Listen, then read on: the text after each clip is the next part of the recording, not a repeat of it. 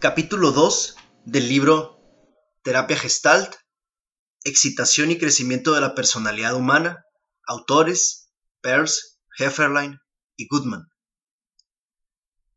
2. Diferencias en la perspectiva general y diferencias en la terapia.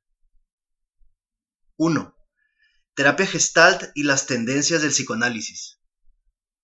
La psicoterapia propuesta enfatiza lo siguiente concentrarse en la estructura de la situación real, preservar la integridad de lo real, encontrando la relación intrínseca de los factores socioculturales, animales y físicos. Experimentar y promover el poder creativo del paciente para volver a integrar sus partes disociadas. Y puede ser útil para el lector resaltar ahora que cada elemento aquí tradicionalmente forma parte de la historia del psicoanálisis en líneas generales, la síntesis de estos elementos es la tendencia actual. Cuando Freud trabajó con la transferencia de los sentimientos reprimidos del paciente hacia el analista, estaba trabajando a través de la situación real. De una manera más profunda y más sistemática, los que hablan de lo interpersonal practican el análisis mediante la estructura de la entrevista real. La mayoría de los analistas practican, sin embargo, el análisis del carácter, desarrollado sistemáticamente en primer lugar por Reich, y que consiste en gran parte en hacer desaparecer los bloqueos analizando la estructura del comportamiento observado. Con respecto a la estructura del pensamiento y a la imagen, Freud nos lo enseñó definitivamente en la interpretación de los sueños, ya que cada una de sus interpretaciones simbólicas se concentra en la estructura del contenido. Los buenos médicos prestan más atención a la unidad psicosomática y a la unidad de la sociedad y del individuo. Además, por caminos diferentes, desde el paso al acto de la escena y el método activo de Ferenczi, hasta la reciente vegetoterapia y el psicodrama, se han utilizado métodos experimentales no solamente para aliviar las tensiones a través de la catarsis, sino también para reformar. Y finalmente, Jung, Rank, los profesionales de la educación progresiva, los terapeutas mediante el juego y otros se han apoyado mucho en la expresión creativa como medio para la reintegración. Y Rank, en especial, mantiene que el acto creativo constituye la salud psicológica en sí mismo. Lo que nosotros queremos añadir es simplemente esto. Es necesario insistir en la reintegración de la psicología normal y anormal, y además volver a evaluar lo que se entiende por un funcionamiento psicológico normal. Para expresarlo de una forma más dramática, desde el principio, Freud ha señalado los elementos neuróticos en la vida cotidiana, y tanto él como otros han ido descubriendo las bases irracionales de muchas instituciones. Ahora, nosotros rizamos el rizo y nos atrevemos a afirmar que la experiencia de la psicoterapia y la reintegración de las estructuras neuróticas dan, a menudo, mejor información sobre la realidad que la neurosis de la normalidad. Hablando a grandes rasgos, como hemos dicho antes, la tendencia de la psicoterapia consiste en concentrarse en la estructura de la situación real. Por otro lado, la psicoterapia y la historia de la psicoterapia marca una diferencia en nuestra visión de la situación real. Y cuanto más se centre la terapia en concentrar, concentrarse en el aquí y ahora de la realidad, más insatisfactorias van a parecer las ideas preconcebidas habituales ya sean científicas, políticas o personales, sobre lo que es la realidad, ya sea perceptiva, social o moral. Solo hay que considerar sencillamente cómo un médico cuyo objetivo es ajustar a un paciente a la realidad puede descubrir a medida que el tratamiento avanza, como es el caso desde hace medio siglo, que la realidad empieza a parecerle muy diferente desde sus propias ideas preconcebidas o de las que ha aceptado. Y debe, por lo tanto, revisar entonces sus objetivos y sus métodos. Pero, ¿en qué sentido debería revisarlos? ¿Debería proponer una nueva norma para la naturaleza humana e intentar ajustar a sus pacientes a ella? Esto en la práctica es lo que algunos terapeutas han hecho. En este libro vamos a intentar algo mucho más modesto. Nos proponemos considerar que el desarrollo de la experiencia real proporciona un criterio autónomo, esto es, tomar la estructura dinámica de la experiencia no como una clave de algún inconsciente desconocido o de un síntoma, sino como lo único que es importante en sí mismo. Esto es, practicar la psicología sin ideas preconcebidas de lo que es normal o anormal. Desde este punto de vista, la psicoterapia es un método no de corrección, sino de crecimiento. 2. La terapia gestalt y la psicología gestalt. Vamos a considerar por otra parte nuestra relación con la psicología de lo normal. Nosotros trabajamos a partir de las principales intuiciones de la psicología de la gestalt. La relación de la figura y del fondo, la importancia de interpretar la coherencia o la división de una figura en términos de contexto total de la situación real. El todo estructurado, definido, que no es demasiado exhaustivo aunque tampoco es un simple átomo la fuerza organizativa y activa de las totalidades significativas y la, tendencia natural a la simplicidad de la forma, la propensión de las situaciones inacabadas a completarse a sí mismas. ¿Qué podemos añadir a esto? Consideremos, por ejemplo, el enfoque unitario para tomar con seriedad la irreductible unidad del campo sociocultural animal y físico en cualquier experiencia concreta. Esta es, evidentemente, la tesis principal de la psicología de la Gestalt. Estos fenómenos que aparecen como totalidades unitarias deberían ser respetados en su totalidad y no pueden ser rotas analíticamente en partes, salvo al precio de destruir lo que uno está intentando estudiar. Si se aplica esta tesis sobre todo a las situaciones de percepción y aprendizaje en el laboratorio, como han hecho los psicólogos de la normalidad, se descubren muchas verdades preciosas. Se puede demostrar lo inadecuado de la psicología asociacionista, de la del reflejo y otras de este estilo. Pero uno se protege de un rechazo demasiado rápido de las hipótesis científicas habituales, ya que la situación del laboratorio supone en sí misma una limitación al pensamiento y al descubrimiento. Es esta situación la que constituye el contexto total y determina el significado de lo que surge.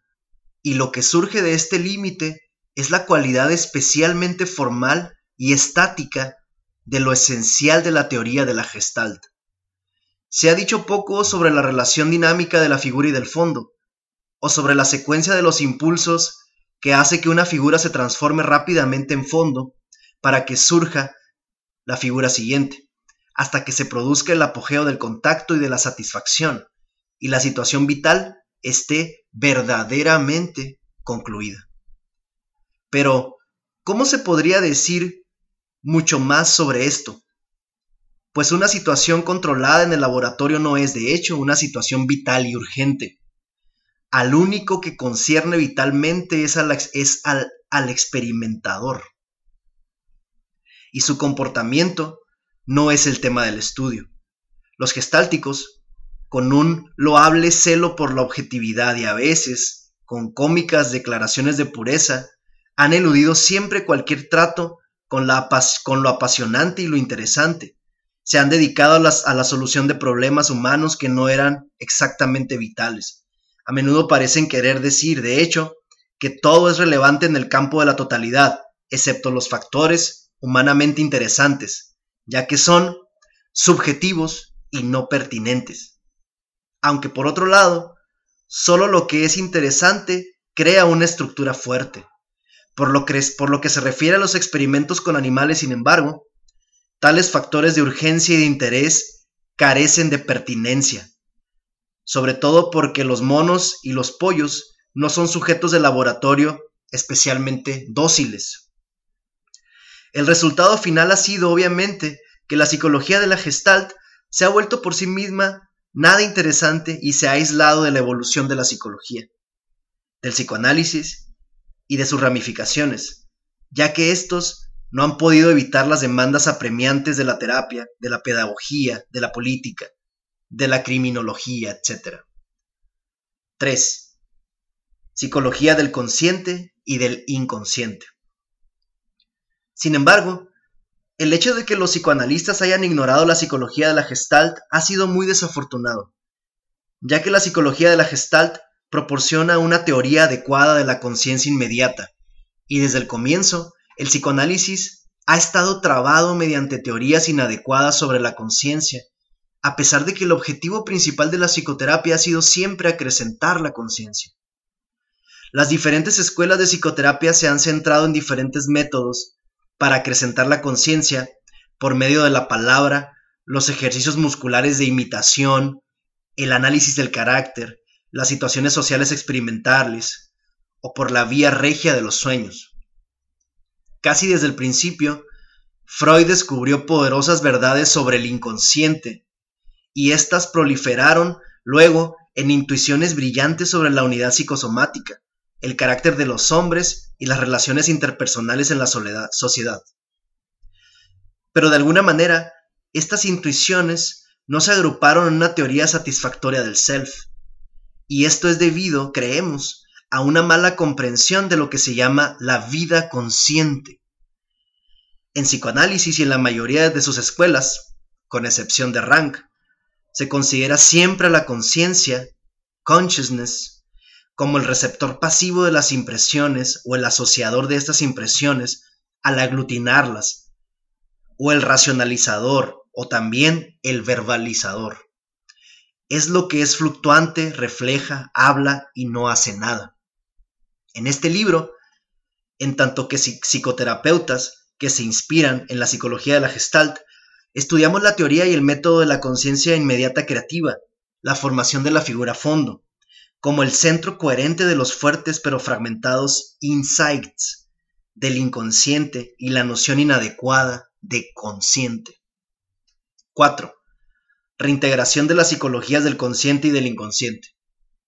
Sin embargo, cuando proponemos la tesis unitaria, la creatividad de las totalidades estructuradas y estas otras cosas, no en las situaciones poco interesantes de los laboratorios, sino en las situaciones urgentes de la psicoterapia, de la pedagogía y de las relaciones personales y sociales, nos encontramos repentinamente empujados y llevados muy lejos a rechazar numerosas hipótesis y divisiones y categorías comúnmente admitidas como fundamentalmente inadmisibles, ya que son fragmentaciones y aniquilaciones del objeto que se trata de estudiar. En lugar de ser verdades que determinan la, naturaleza del caso, a nosotros nos parece que expresan precisamente la división neurótica del paciente y de la sociedad, y que llaman la atención sobre las hipótesis básicas que son neuróticas y despiertan la ansiedad, en los autores y en los lectores al mismo tiempo. En la división neurótica, una de las partes se mantiene fuera de cualquier conciencia inmediata o bien es fríamente reconocida pero despojada de cualquier interés o también las dos partes son cuidadosamente aisladas una, una de otra y convertidas en aparentemente incompatibles entre sí para evitar el conflicto y mantener el statu quo. Pero si, en una situación urgente, ya sea en la consulta del médico, ya en la sociedad, uno concentra su conciencia en la parte no consciente o sobre las conexiones inadecuadas, entonces se desarrolla la ansiedad. Ansiedad que es el resultado de la inhibición de la unificación creativa. El método de tratamiento consiste en llegar a un contacto cada vez más estrecho con la crisis tal como se presenta, hasta poder identificarla, corriendo el riesgo de saltar a lo desconocido, a la integración creativa de la división que pueda aparecer. 5. El plan de este libro. Este libro trata de estudiar y de interpretar una serie de dicotomías neuróticas muy básicas de la teoría, para llegar a una teoría del self y de su acción creativa. Vamos a partir de los problemas de la percepción y de la realidad primarias. Vamos a continuar con las consideraciones sobre el desarrollo humano para llegar a los problemas de la sociedad, de la moral y de la personalidad. Vamos a llamar la atención sucesivamente sobre las dicotomías neuróticas siguientes. Algunas son universalmente dominantes, otras, entre las cuales algunas, evidentemente, forman parte de las presuposiciones de la psicoterapia en sí misma. Se han disuelto en la historia de la psicoterapia, pero todavía están subyacentes de una manera diferente. Cuerpo y mente. Esta división existe todavía hoy en día, aunque entre los mejores médicos se da por supuesta la unidad psicosomática. Vamos a mostrar que surge de un hábito deliberado y finalmente no consciente frente a una situación de urgencia crónica, especialmente frente a una amenaza en el funcionamiento orgánico. Esta división paralizante, inevitable y casi endémica ha despojado, a nuestra cultura de cualquier alegría y de cualquier gracia. Véase el capítulo 3. Self y mundo exterior. Esta disociación es un artículo de fe del mundo científico uniformemente extendida en la ciencia moderna occidental. Va a la par con la dicotomía anterior, insistiendo además quizás en las amenazas de naturaleza política e interpersonal. Desgraciadamente, aquellos que, en la historia reciente de la filosofía, han demostrado lo absurdo de esta división se han visto infectados a menudo por el virus de alguna clase de mentalismo o materialismo. Emocional, subjetivo y real, objetivo. Esta división es también un artículo de fe del mundo científico, completamente ligada a la dicotomía anterior. Es el resultado de evitar el contacto y la implicación, y del aislamiento deliberado de las funciones sensoriales y motoras entre sí. La historia reciente de las estadísticas en sociología constituye una forma de estudio de que eleva estas evitaciones al rango de una de las bellas artes. Vamos a tratar de demostrar que lo real es intrínsecamente una implicación o un compromiso. Infantil y maduro. Esta división es la enfermedad profesional de la psicoterapia misma proviene de la personalidad de los terapeutas y del rol social de la cura. Por un lado se encuentra el intento desesperado de acceder a un pasado lejano. Por el otro, el intento de ajustar a una norma de realidad adulta, lo que no es el mejor ajuste que se puede hacer. Se desprecian las características de la infancia, cuya ausencia desvitaliza al adulto, y otros rasgos, calificados de infantiles, solo son introyecciones que constituyen la neurosis del adulto. Biológico y cultural. Esta dicotomía, que es el sujeto-objeto esencial que la antropología trata de eliminar, está precisamente enraizada desde hace una década en la propia antropología. De tal manera que, sin mencionar por otra parte los racismos idiotas, la naturaleza humana se convierte en algo completamente relativo, se reduce a la nada, como si fuera indefinidamente maleable. Vamos a tratar de mostrar que esto ocurre por una fascinación neurótica por los símbolos y los objetos, su política y su cultura, como si existieran por sí mismos. Poesía y prosa. Esta división, que no puede separarse de las anteriores, es el resultado de una verbalización neurótica y de otras experiencias sustitutivas. La náusea de la verbalización es una reacción contra esto. Esto lleva a algunos semánticos e inventores de las lenguas científicas o fundamentales a despreciar el, discurso humano, como si tuviéramos otros medios suficientes de comunicación. No los tenemos y nos vemos enfrentados a un fracaso en la comunicación. Términos universales, de nuevo, son tomados como abstracciones mecánicas más que como la expresión de intuiciones, y paralelamente, la poesía y el arte plástico se convierten cada vez más en algo aislado y oscuro, espontáneo y deliberado. Se cree, de modo más general, que la inspiración y la espontaneidad pertenecen a individuos especiales que están sumergidos en estados emocionales específicos, o a personas que están bajo, bajo la influencia del alcohol o del hachís, mientras que son cualidades inherentes a cualquier experiencia. Del mismo modo, el comportamiento premeditado busca objetivos con vistas a unos beneficios que no solo son apropiados en su propio capricho, sino que también tienen que ser beneficiosos en algún otro terreno. Así, el placer en sí mismo es vivido como un medio para mantener la salud y la eficacia. Ser natural significa actuar imprudentemente, como si el deseo no tuviera ningún sentido, y actuar sensatamente significara contenerse y aburrirse. Personal y social. Esta separación comúnmente practicada no deja de arruinar la vida comunitaria. Es a la vez el efecto y la causa de la clase de tecnología y de economía que tenemos, que distingue trabajo y hobby, pero no trabajo o vocación. Es a la vez causa y efecto de las burocracias frías y de los frentes políticos indirectos. Es necesario dar un voto de confianza a los terapeutas de las relaciones interpersonales que tratan de aunar esta división y sin embargo, esta misma escuela, que controla con gran cuidado los factores animales y sexuales en el campo, llega en general también a satisfacciones comunitarias formales y simbólicas más que reales. Amor y agresión. Esta división ha sido siempre el resultado de la frustración de los instintos y de la autoconquista que desvían la hostilidad de vuelta contra el self y valoran la reacción suave, sin pasión, cuando en realidad solo la descarga de la agresividad y la voluntad de destruir las situaciones pasadas pueden restaurar el contacto erótico.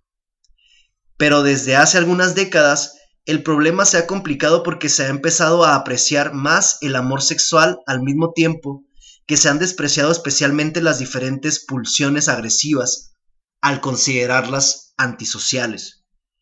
Quizás se puede medir la calidad de la satisfacción sexual por el hecho de que las guerras en las que nos metemos son cada vez más destructivas y cada vez menos relacionadas con la rabia. Inconsciente y consciente.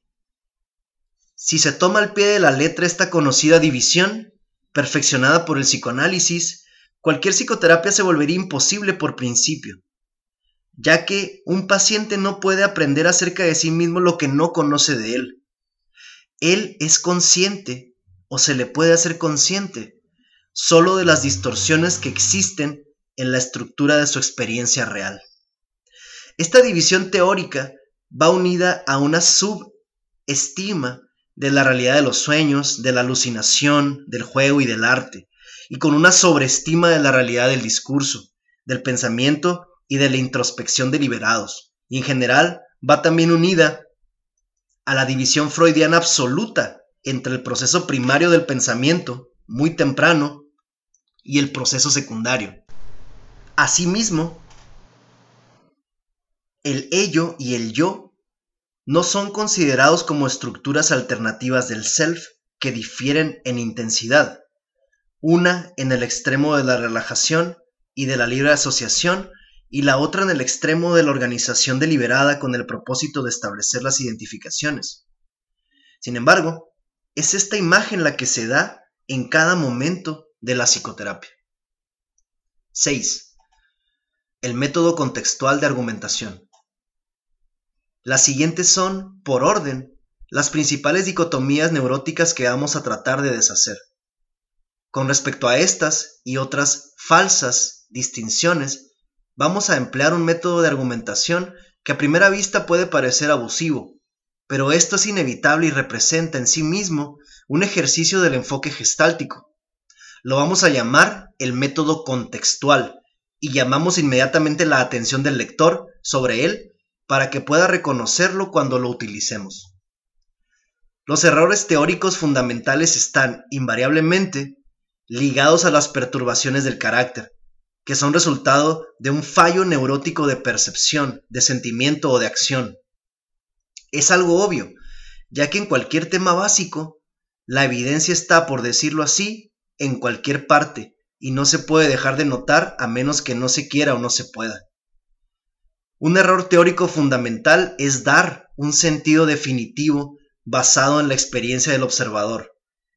Este estaría haciendo con toda su buena intención un juicio erróneo y sería inútil refutarle científicamente su planteamiento aduciendo evidencias contrarias, ya que no experimenta esta evidencia en su justa medida.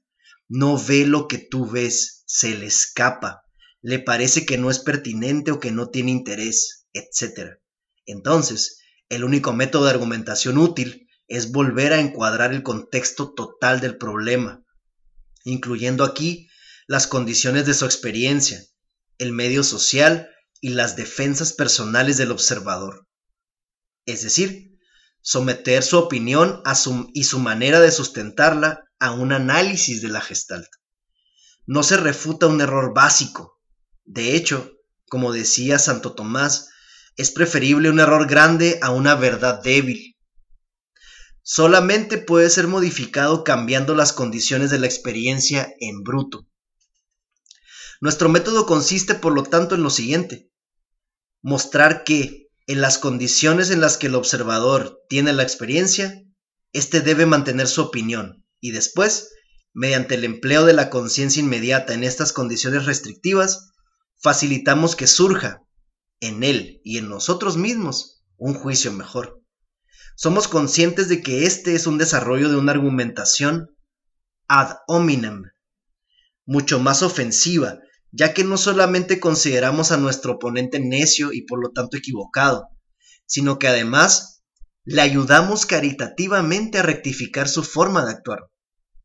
Estamos convencidos, sin embargo, de que, mediante este método desleal de argumentación, hacemos, más a menudo, justicia a un oponente, cosa que no es habitual en las polémicas científicas, ya que desde el principio nos damos cuenta de que un error grande es ya un acto creativo y que debe realmente permitir resolver un problema importante en quien lo sostiene. 7. El método contextual aplicado a las teorías de psicoterapia. Pero si decimos, y tenemos la, la intención de demostrarlo, que la psicoterapia hace diferentes las presuposiciones habituales, debemos decir también qué entendemos nosotros por psicoterapia, ya que es solamente ahora cuando se está convirtiendo en algo. De este modo, en los capítulos siguientes, al mismo tiempo que vamos a seguir con nuestra crítica de muchas ideas generales, vamos a tener que hacer referencia constantemente a numerosos detalles específicos de la práctica terapéutica, ya que los conocimientos adquiridos en cada etapa nueva de esta perspectiva general producen una diferencia en los objetivos y en los métodos de la práctica. Nuestra teoría, nuestra forma de hacer y nuestros descubrimientos están en una completa relación. Esto es completamente cierto en todos los terrenos de la investigación, pero se pasa por alto muchas veces en las polémicas entre las diferentes escuelas de psicoterapia, de tal manera que se producen acusaciones de ir de mala fe e incluso de estar loco. La actitud y el carácter de un terapeuta, incluyendo su propia formación, determinan su orientación teórica, y su enfoque clínico surge a la vez de su actitud y de su teoría. Pero asimismo, la confirmación que uno consigue de su teoría depende del método empleado, ya que el método y las expectativas del terapeuta crea en parte los descubrimientos según el modo en el que el terapeuta ha sido orientado a hacerlo durante su formación. Además, deberíamos revisar de nuevo esta relación con el contexto social del tipo de pacientes seleccionados que cada escuela atrae, según el material que potencian, los diferentes criterios de curación y la actitud particular con respecto a la evaluación social del comportamiento aceptable y del bienestar alcanzable. Todo esto forma parte de la naturaleza del problema y es más beneficioso aceptarlo que quejarse de ello o condenarlo. En este libro aceptamos sencillamente como enfoques poderosos un buen número de teorías y de técnicas distintas. Son válidas en la totalidad del campo, y aunque puedan parecer incompatibles a sus, a sus distintos partidarios, deben ser, sin embargo, compatibles si se deja que surja entre ellas la síntesis mediante la aceptación y el conflicto libre. Si no consideramos que sus, que sus eminentes portavoces son estúpidos o tienen mala fe, y ya que trabajamos en el mismo mundo, debe haber en alguna parte una unidad creativa. Es cierto que, a medida que el tratamiento progresa, es frecuentemente necesario cambiar el énfasis del enfoque, ir del carácter a las tensiones musculares, de los hábitos, del lenguaje, a las relaciones emocionales, a los sueños y al revés. Creemos que es posible evitar caer, en un círculo vicioso, sí, al aceptar concretamente que todo esto nos da una variedad de contextos, nos concentramos en la estructura de la figura fondo y le proporcionamos al self múltiples oportunidades de integrarse progresivamente. 8. El ajuste creativo, la estructura de la creación artística y el juego de los niños. Con frecuencia vamos a hacer referencia para ilustrar esta integración progresiva a los artistas creativos y a su producción de obras de arte, así como a los niños y sus juegos. Hasta hoy, la literatura psicoanalítica es sorprendentemente inconsistente por lo que se refiere a los artistas y a los niños. Por una parte, califica invariablemente a estos grupos de espontáneos y reconoce que la espontaneidad es una señal esencial de salud. En una sesión terapéutica de éxito, la toma de conciencia curativa está caracterizada por su espontaneidad. Por otra parte, los artistas están considerados como excepcionalmente neuróticos y los niños como infantiles. Además, la psicología del arte siempre ha tenido una relación difícil con el resto de la teoría psicoanalítica. Parece a la vez extrañamente pertinente y sin embargo misteriosa. ¿Por qué el sueño del artista es diferente a cualquier otro sueño? ¿Y por qué el cálculo consciente del artista va a tener más valor que cualquier otro cálculo consciente? La solución del misterio es bastante simple. La parte esencial de la psicología del arte no se encuentra ni en el sueño ni en la conciencia crítica. Se sitúa, donde los psicoanalistas no la buscan, en la sensación concentrada y en la manipulación lúdica del material de expresión. Con la, con la sensación vívida y el juego en los medios de expresión como actos principales, el artista acepta entonces su sueño y utiliza su intencionalidad crítica y concibe espontáneamente una forma objetiva. El artista es completamente consciente de lo que está haciendo. Cuando ha terminado la obra, puede explicar las etapas con detalle no es no consciente de su tarea, pero tampoco la está calculando de forma especialmente deliberada. Su conciencia inmediata está en una especie de modo medio, ni activo ni pasivo, que acepta las condiciones, se concentra en la tarea y progresa hacia la solución. Y ocurre lo mismo en los niños. Son sus vívidas sensaciones asociadas a su juego libre y aparentemente sin sentido, lo que permite al flujo de la energía circular espontáneamente hasta llegar a las invenciones que nos suelen encantar. En los dos casos, es la integración sensorio-motora, la aceptación del impulso y el contacto atento con el nuevo material del entorno los que convergen en un resultado satisfactorio. Pero solo se trata, después de todo, de casos bastante especiales. Tanto las obras de arte como los juegos de los niños solo gastan una ínfima parte de la riqueza social y no tienen consecuencias dañinas.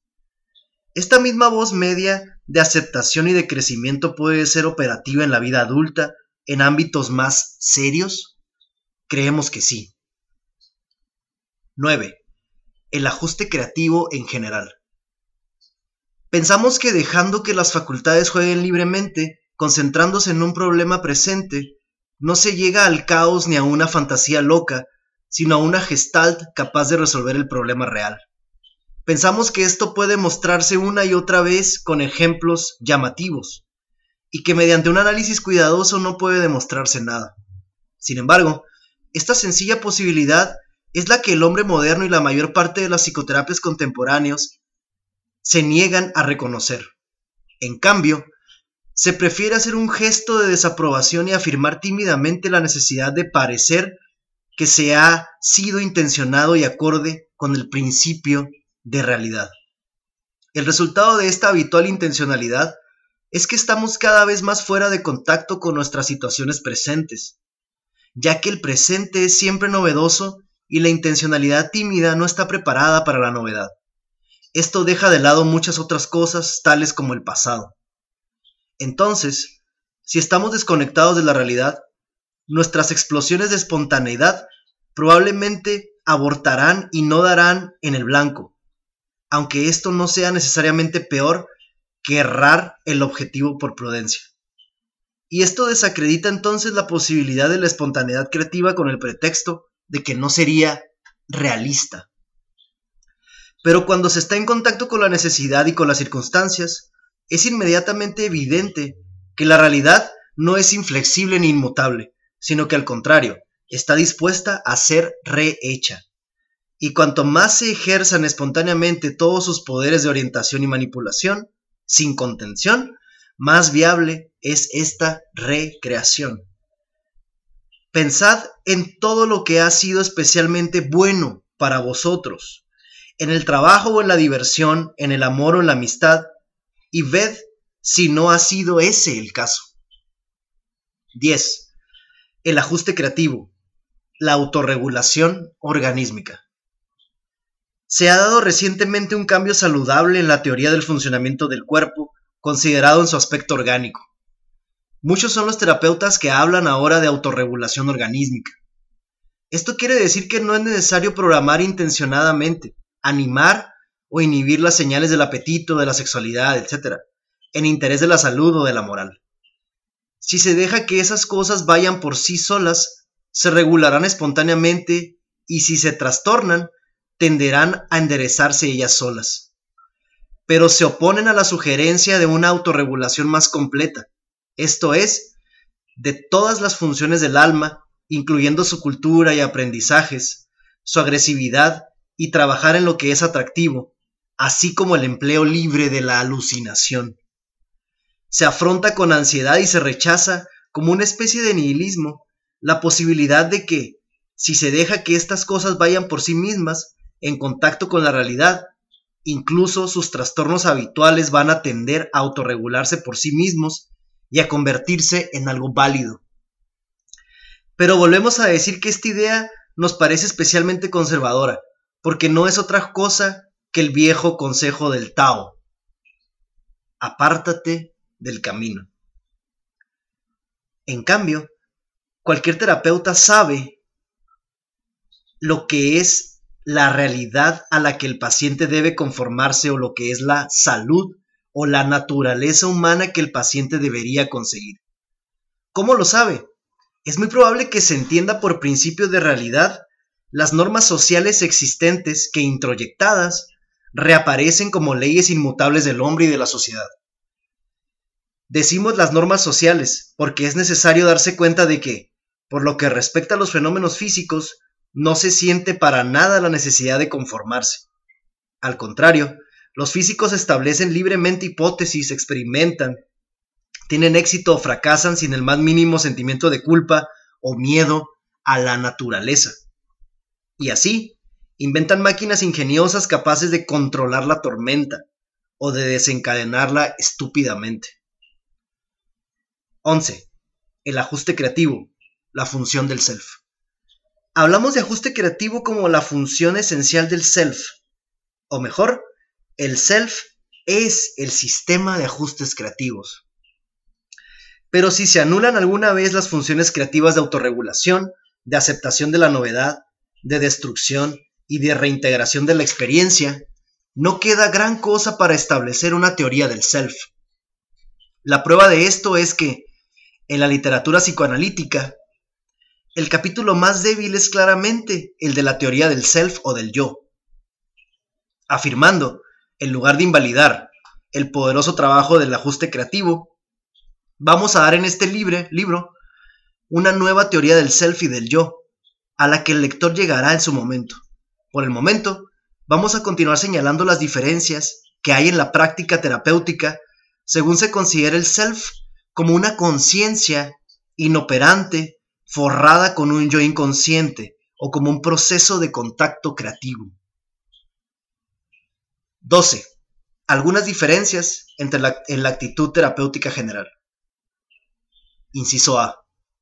El paciente solicita ayuda porque él no puede ayudarse a sí mismo. Ahora bien, si la conciencia inmediata de sí mismo del paciente es inoperante, si se reduce a una mera conciencia de lo que pasa, sin que sienta, debido a eso, ninguna diferencia en su bienestar, aunque él, aunque el hecho de que haya venido por su propia voluntad haya ya introducido una diferencia, entonces el papel del paciente consiste en dejarse hacer. Se le pide únicamente que no interfiera. Pero por el contrario, si la conciencia inmediata de sí mismo es una fuerza integradora, el paciente es entonces desde el principio un elemento activo en el trabajo, un estudiante de psicoterapia. Y del sentimiento más cómodo de estar enfermo, el acento se desplaza al sentimiento de aprender, ya que sin ninguna duda la psicoterapia es una disciplina que forma parte de las humanidades, un desarrollo de la dialéctica socrática. La finalidad del tratamiento no es resolver la mayoría de sus complejos o liberar ciertos reflejos, sino llegar a un punto tal en la técnica de la conciencia inmediata de sí mismo que el paciente pueda continuar su ayuda. Porque aquí, como en todos los ámbitos médicos, natura, sanat, non medicus. La curación solo puede venir de uno mismo, en el entorno. Inciso B. El self solamente se descubre y se realiza en el entorno. Si el paciente es un elemento activo en la sesión y está dispuesto a experimentar durante las sesiones, traspasará esta actitud nueva a la calle y progresará mucho más rápidamente, ya que el material del entorno es mucho más interesante y presionante.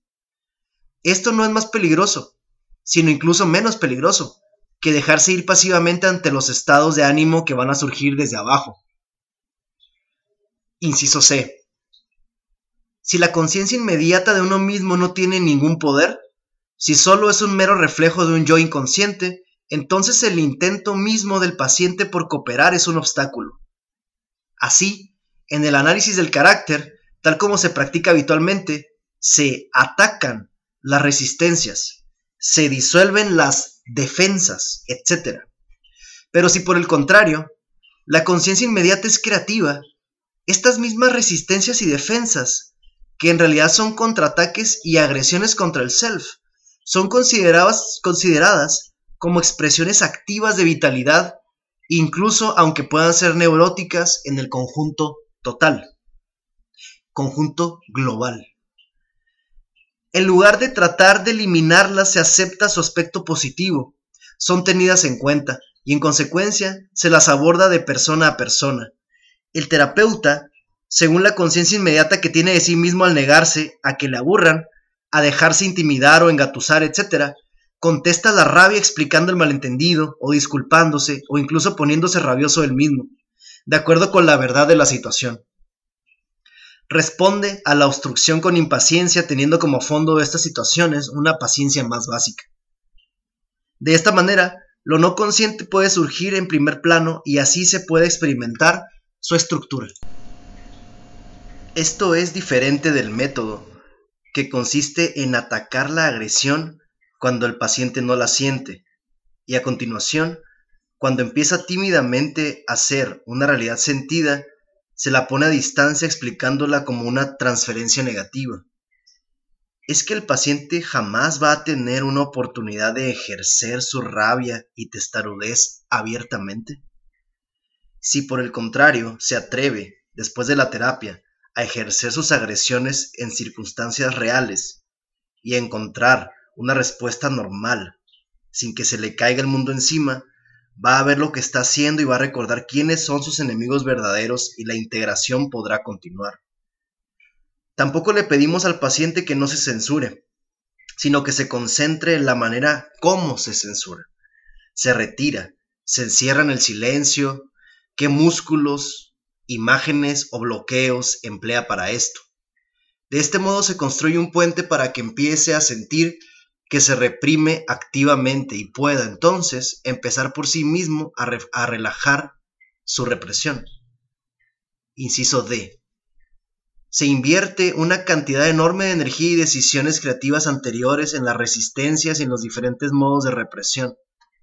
Si entonces se desatiende o se ataca a las resistencias, esto llevará a que el paciente acabe por sentirse peor cuando llegó que cuando llegó, incluso aunque esté más libre en ciertos aspectos. Pero al darse cuenta experimentalmente de las resistencias y al dejarlas actuar y al comprender a qué se está resistiendo en sí mismo o en la terapia, se consigue una posibilidad de resolución en vez de aniquilación. Inciso E. Si la conciencia inmediata de sí mismo es inoperante, el sufrimiento del paciente está desprovisto de sentido y sería mejor que buscar alivio con una aspirina, mientras el terapeuta sugiere continuar intentando algo con su pasividad. De hecho, es en parte sobre esta teoría como las resistencias se disuelven rápidamente para evitar la angustia de un conflicto real, por miedo a que el paciente se rompa a sí mismo en pedazos. El sufrimiento y el conflicto no son, sin embargo, innecesarios ni carentes de sentido. Son el índice de la destrucción que se produce en toda formación figura-fondo, para que una nueva figura pueda emerger. Esto no sucede por ausencia del viejo problema, sino por la resolución de este viejo problema, enriquecido con sus propias dificultades y por la incorporación del nuevo material, igual que un auténtico investigador no trata de esconderse pruebas contrarias a su teoría, sino que las explora para ampliar y profundizar su teoría. No es allanando la dificultad como se protege al paciente, sino porque la dificultad llega a sentirse en las mismas áreas en donde se sienten también las habilidades y la fuerza creativa. Si se trata, por el contrario, de disolver la resistencia, el síntoma, el conflicto, la perversión, la regresión, en lugar de ampliar las áreas de conciencia inmediata y de riesgo, y dejar que el self actualice su propia síntesis creativa, esto significa, y es necesario decirlo también, que el terapeuta, desde lo alto de su superioridad, juzga que tal o cual material humano no es merecedor de recuperar una existencia plena. Inciso F. Finalmente, sea cual sea la teoría del self, del mismo modo que el que al principio el paciente ha venido por su propia iniciativa, al final debe igualmente irse por su propia iniciativa. Esto es cierto para cualquier escuela. Si durante el tratamiento el paciente descubre su pasado, debe aceptarlo como suyo. Si llega a adaptarse en su comportamiento interpersonal, es él quien tiene que ser actor en la situación social. Si se hace reaccionar su cuerpo de forma viva, es él y no su cuerpo quien lo hace. Pero ¿de dónde viene de repente este nuevo self poderoso? ¿Se despierta como de un trance hipnótico? ¿O bien estaba presente durante todo este tiempo? ¿No era él quien asistía a las sesiones, quien hablaba o guardaba silencio, quien hacía los ejercicios o se, mantenía rígido? Entonces, puesto que ejerce de facto un poder así en las sesiones, no es posible prestarle, de jure, alguna atención a sus propias acciones de contacto, de conciencia inmediata, de manipulación, de sufrimiento, de elección, etc. Lo mismo que al cuerpo, al carácter, a la historia, al comportamiento. Estos últimos son medios indispensables para que el terapeuta encuentre los contextos para un contacto más cercano, pero es solamente el self el que puede concentrarse en la estructura del contacto. Hemos intentado demostrar en qué podía ser diferente nuestro enfoque, tanto en la concepción general como en la práctica terapéutica. Este libro es la exposición de una teoría y de una práctica de la terapia gestalt. La ciencia y la técnica de la formación figura a fondo en el campo organismo-entorno. Pensamos que podrá tener un valor en la práctica clínica. Aún más, creemos que va a poder ser útil a muchas personas que tratan de ayudarse a sí mismas y de ayudarse unos a otros por su cuenta pero por encima de todo, esperamos que pueda contener algunas intuiciones útiles para todos nosotros con vistas a un cambio creativo en el contexto de nuestra crisis actual. Pues es necesario considerar nuestra situación actual en cualquier aspecto de la vida que se mire como un campo de posibilidades creativas o de lo contrario es francamente intolerable. desensibilizándose e inhibiéndose de sus hermosos poderes humanos, la mayoría de las personas parece que se autoconvencen o se dejan convencer de que es tolerable o incluso de que es bastante buena. Parece, a juzgar por su tipo de preocupaciones, que tuvieran una concepción de la realidad que es tolerable y a la que pueden acoplarse con algo de felicidad. Pero esta norma de felicidad es demasiado baja, tan baja que es despreciable. Uno se siente avergonzado de nuestra humanidad. Pero afortunadamente, lo que la gente toma por la realidad no es en absoluta la realidad. Solo es una ilusión desconsoladora. Y lo peor es utilizar una ilusión que no aporta nada de consuelo. El caso es que mayoritariamente existimos en un estado de urgencia crónica y que la mayor parte de nuestras fuerzas de amor, de humor, de rabia, de, indignación, están reprimidas o disminuidas. Los que ven esto con más claridad sienten más intensamente y actúan con más coraje, se pierden y sufren, porque le es imposible a nadie ser verdaderamente feliz si la felicidad no está generalizada.